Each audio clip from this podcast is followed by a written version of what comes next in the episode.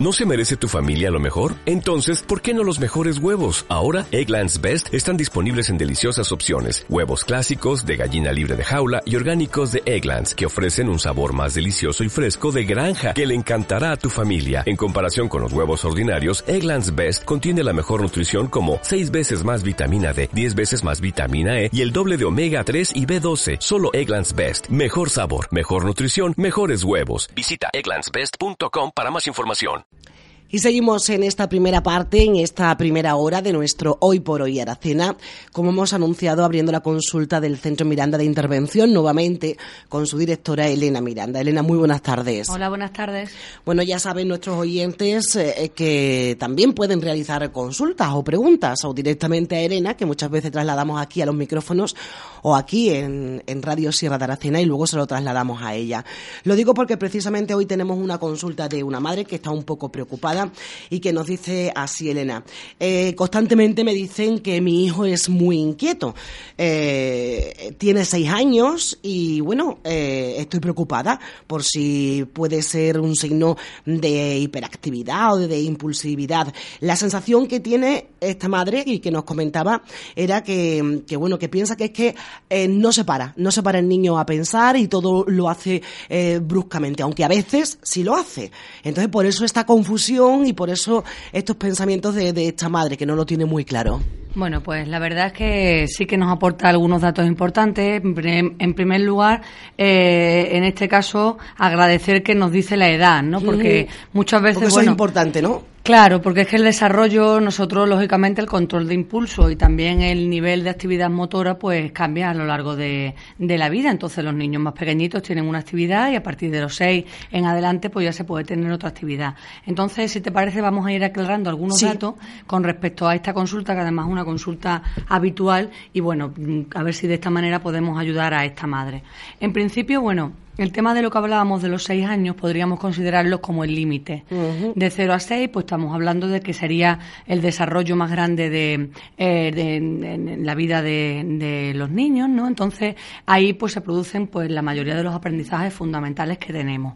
A partir de los seis años ya hay un cambio. Entonces sí que es cierto que vemos que especialmente si es un niño, porque suelen tener un patrón de actividad motora más, más alto, más activo que cuando son niñas, sí que es verdad que muchos niños de cuatro o de cinco añitos que se mueven muchísimo, pero que se consideran, que se considera algo completamente ¿Normal? dentro del desarrollo. ¿Por qué digo normal? Pues porque que un niño se mueva a priori no hay ningún síntoma de que esté pasando nada raro. quizás si no se moviera sería lo preocupante, ¿no? Claro, también es verdad que hay otras personas que nos consultan lo contrario. Dicen, el niño no se mueve, me preocupo. Bueno, pues es un poquito más tranquilo. Te preocupará si es un niño que es flojo, en el sentido de que no tenga fuerza, de que no camine, de que no sepa correr. Entonces, si hay una hipotonía que nosotros llamamos, sí que nos preocuparíamos en un niño que no se mueve. En un niño que se mueve mucho, ¿dónde estaría el límite de la preocupación? Menos de 6. Pues lógicamente en lo siguiente que vamos a comentar, ¿no? Es decir, el hecho de que un niño se mueva mucho o que actúe de forma un poco atropellada, como decía esta madre,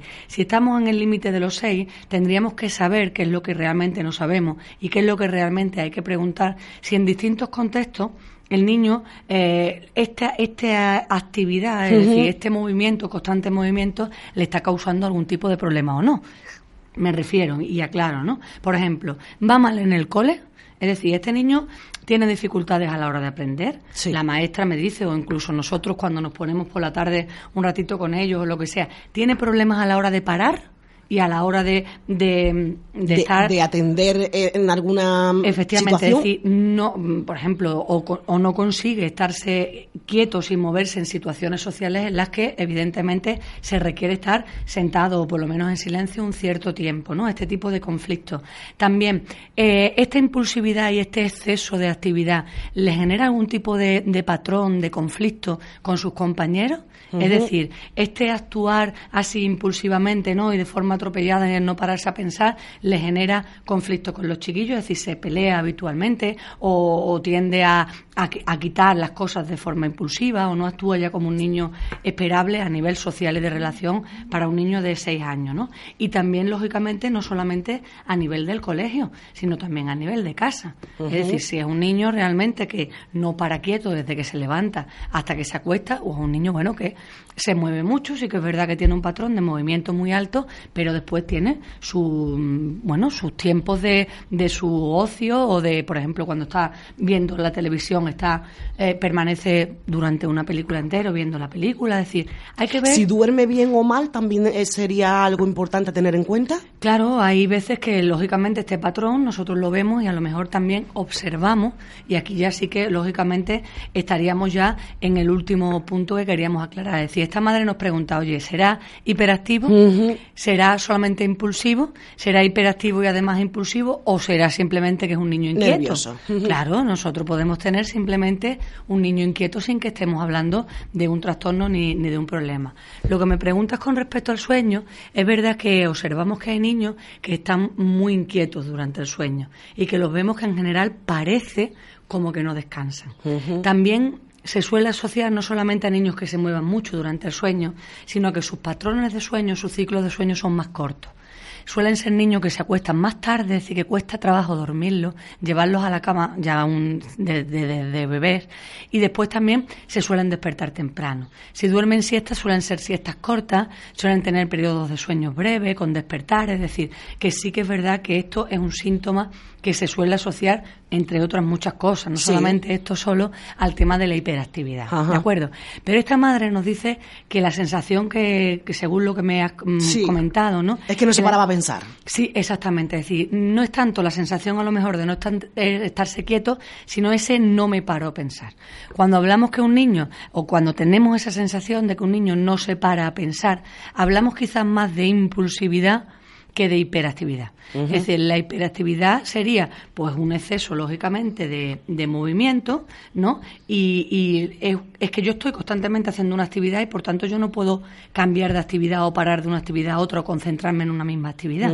Sin embargo, la impulsividad sería eh, una persona pues suele no solamente hacer, sino también hablar sin pararme a reflexionar. Es decir, son niños que a lo mejor hablan muchísimo, cambian mucho de un tema al otro, ¿no? Son niños que te responden antes incluso de que tú hayas terminado la pregunta, ¿no? Entonces, ¿No, puede estar también asociado, Elena, a un déficit de atención que se pueda sumar? Efectivamente. Entonces, ¿qué es lo que pasa? Que nosotros podríamos tener intentando aclarar la consulta de esta madre. Podemos tener un niño muy inquieto, que es inquieto, que está en los seis años, que bueno, que a medida que vaya creciendo, esa inquietud irá bajando, pero puede que sea inquieto sin que tenga ninguna otra repercusión.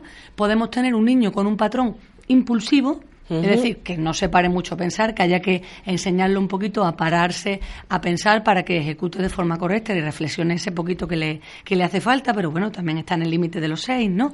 Y también podemos estar hablando de una hiperactividad como tal. Entonces, si estamos hablando de una hiperactividad como tal, ya ahí nos tendríamos que plantear si realmente es un TDAH o no. Si es un TDAH, habría que definir perfectamente lo que es. Es decir, no solamente porque veamos que un niño se mueve muchísimo, ya podemos decir no, es que es un TDAH. Y mucho menos en estos tiempos en los que todo el mundo tenemos acceso a mucha información, pero en ocasiones tengo que decir que la información es incompleta. Estamos hablando nada más que de un rasgo. Pero dentro del trastorno por déficit de atención e hiperactividad, tendríamos que definir realmente si este trastorno, o sea, es decir, primero, tenemos que corroborar lo que había comentado antes, es decir, que le afecta en su contexto tanto familiar como personal, social y escolar. Es decir, que esto le genera al niño una dificultad, que además la dificultad es permanente que se lleva dando desde hace más de seis meses, que se corrobora mediante pruebas, no solamente una percepción de la maestra o de la madre o de quien sea de se mueve mucho, no, no, hay que pasar pruebas realmente hay pruebas para... de que, claro, de que el niño cumple este patrón y después, dentro de lo que es el déficit del trastorno con, del TDAH, que son las siglas que utilizamos siempre, hay tres tipos. Hay uno que tiene, lógicamente, un patrón que es mucho más impulsivo e hiperactivo, ¿vale? Después tenemos otro que era de patrón inatento y después tenemos un combinado que serían niños que tienen características de, ambas, de ambos tipos. Entonces, puede ser perfectamente que además de que tengamos un niño inquieto que se mueve mucho, esto pueda también estar asociado a un déficit de atención. Ya. En cuyo caso también, lógicamente, habría que valorarlo. Entonces, resumiendo un poco y sin querer alarmar a nadie, ¿eh? de que nadie se asuste porque un niño de seis años se mueva mucho. Entonces, a priori, este síntoma solo, exclusivamente solo, sin que afecte a otros contextos, no sería en principio alarmante, aunque sí habría que observarlo. Claro, si no para quieto en clase tampoco y genera un conflicto ya en su clase, ya empezamos a eso, a ver si hay otros conflictos o no conflictos.